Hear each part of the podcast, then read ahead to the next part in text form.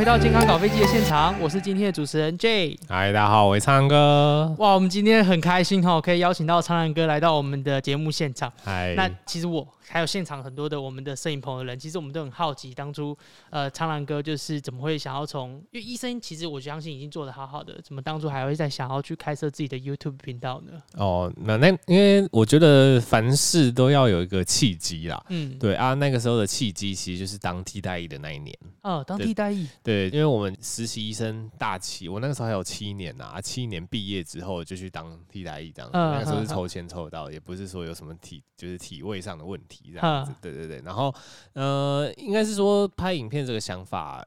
蛮常存在于我的脑海中的，真的从。医学生时代到实习生，因为那个时候刚刚好是阿弟英文跟啾啾写他们那一批人，就是最早的那一批人崛起的时候。对啊，你看到他们的影片就觉得，哎，其实觉得知识型的一些讲解好像蛮有搞头的这样子，而且那个时候还很少，非常少在做医学相关。对，好像那时候好像很少医生或是医学相关。那个时候比我早一些些的，我知道有个皮肤科医师啦，然后有另外一个那个三个字，就三个字是。是做物理治疗的，那除此之外，就是真的很少，就是有在做医学类这一类。所以我我其实蛮早就开始做，但是在医院就很忙很忙很忙，所以所以我就觉得就是要有个契机，就是我在当替代役那一年，然后那一年就是反正就是。呃，也不能说无所事事，但就是公务员的生活。那课余下班时间就开始在搞这些，就真的是从就全部都是自己录啊，然后用阳春的设备，然后自己剪，然后就是慢慢进化。然后后来当然是当完兵之后回医院，那因为就前面这一段基础已经。打下，打下，对，所以你也不会想说哦，回到医院，那我就要放弃这一切，你也你也舍不得放下了，所以就是一直就是兼着做做做做，那没想到做到现在已经半百了，真的半百万了，半百万。对，我们刚才讲说，我们现在是半半百万网红，真的三分之一网，或者你也可以是十分之一百万，对，百万是一个单位，对，总之就是就是一路做到现在，也是做了四四五年的这样，对对。那我相信就是做 YouTuber 还是希望可以达到百万的里程碑。但是你不可能说不想啦，嗯、就就是你当然知道说百万它是一个里程碑，你可以拿来说嘴，你可以把它拿来炫耀，但也不会真的给自己一个压力，说什么你要几年对，怎么几年之内要达到？我我觉得那个东西太难掌握了，对对，因为到底会不会有什么突发事件让你突然就是有一波流量或者是怎么样？我觉得这种东西非常难预测。那我我觉得一个比较好的心态就是你对这个东西有兴趣，你就慢慢做，反正。你持续有发片的状况下，当然流量是一回事啊，订阅数总是会慢慢的上升的这样子，对对对，对对对，所以所以我觉得一个比较好的心态就是你就是持续做，持续发，嗯、那你不用真的去设限，说什么呃哪一几某几年几月几日之前要达到百万，我觉得那个真是压力太大了。像刚其实苍蓝鸽你有提到，就是这样兼着做的过程当中的时候，是怎么去找到这项主题啊，或者是想要跟听众朋友分享什么样的医学知识？呃，应该说主题方面，我也是一直。都在，其实我觉得这应该对每一个 YouTuber 来说都是非常重要的一个课题，对，就是都要想很多，就是到底怎么样的主题吸引人，对啊，嗯、当然我也是做过很多的尝试，跟做过很多的变换啦，嗯，对，像初期的话，我觉得观众，我看你好像还有玩游戏，然后，对对对对对，就是就是我我自己也是很爱各方尝试啊，就是初期的时候，我就是在讲一些硬知识，那后来开始转型。转型成在诶、欸、有一段时间就开始在讲各种像工作细胞的奖评啊，嗯、对，然后各种医疗剧的奖评啊，真的发现你跟这些观众他本来有兴趣的一个东西结合之后，对，诶、欸，好像大家就还蛮喜爱的啊。对，现在当然是。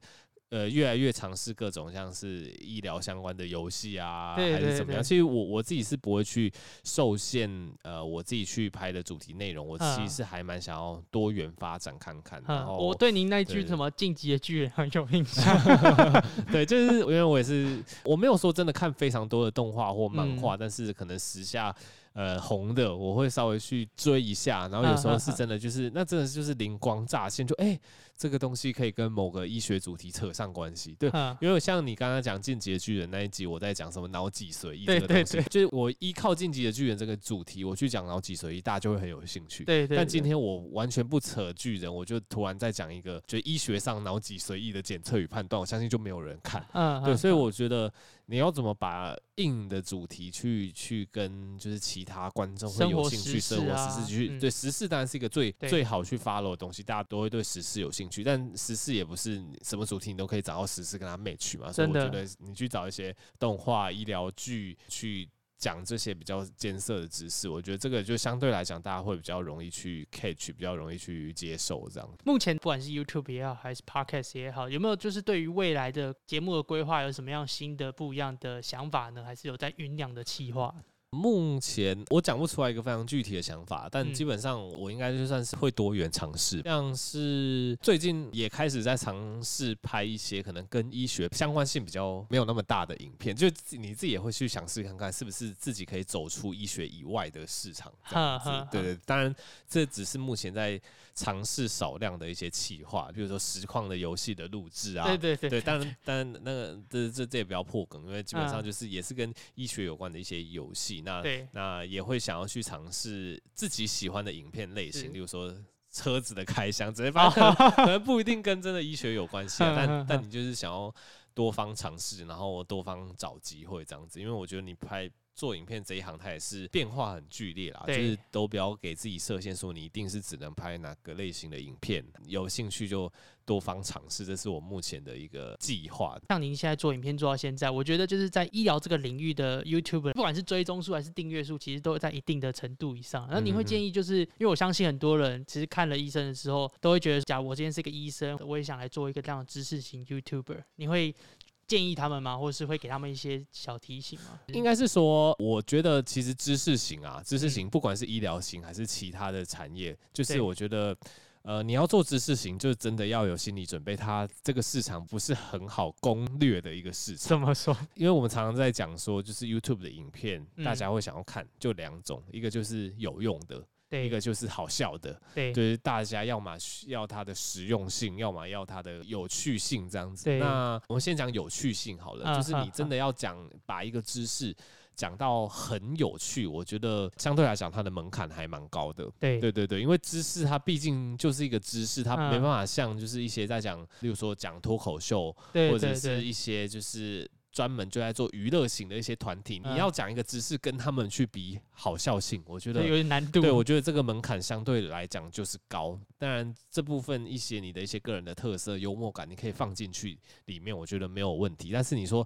整体的这个有趣性，你要去跟那些专做搞笑娱乐的去比，我就觉得很有难度。所以我是觉得。呃，你要做知识型，就是你也要去考虑到它实用性，大家会不会想听这个问题？嗯、对，并不是大家都对每一种知识都很有兴趣。对，就是要拿捏好。对对对，就是要拿捏好。然后，所以我会觉得说，你真的要做知识型的话，就是你还是试着先从时事方面去去下手。嗯、对，因为时事就是大家最容易去追踪，大家最有兴趣了解的。大家会觉得，譬如说最近讲疫苗，就会很多人想看，因为疫苗的内容对他们来讲虽然说是不有趣的，但对。这个对他们来讲是实用的，对对，对，所以我觉得你做任何知识型频道，你都先从呃时事方面去下手，嗯，对，去做做看，哎，你去追追看时事，然后跟你本身的这个专业背景有连接，这样子我觉得去攻略观众的心会比较容易啦。那我们今天就一样，谢谢苍蓝鸽来到我们的节目现场，听众朋友，假如还有任何的疑问的话，也欢迎在我们底下留言。那喜欢我们今天节目的话，也不要忘记帮我们按赞、订阅、分享，并开启小铃铛哦。我们就下次再见喽，拜拜！谢谢大家，拜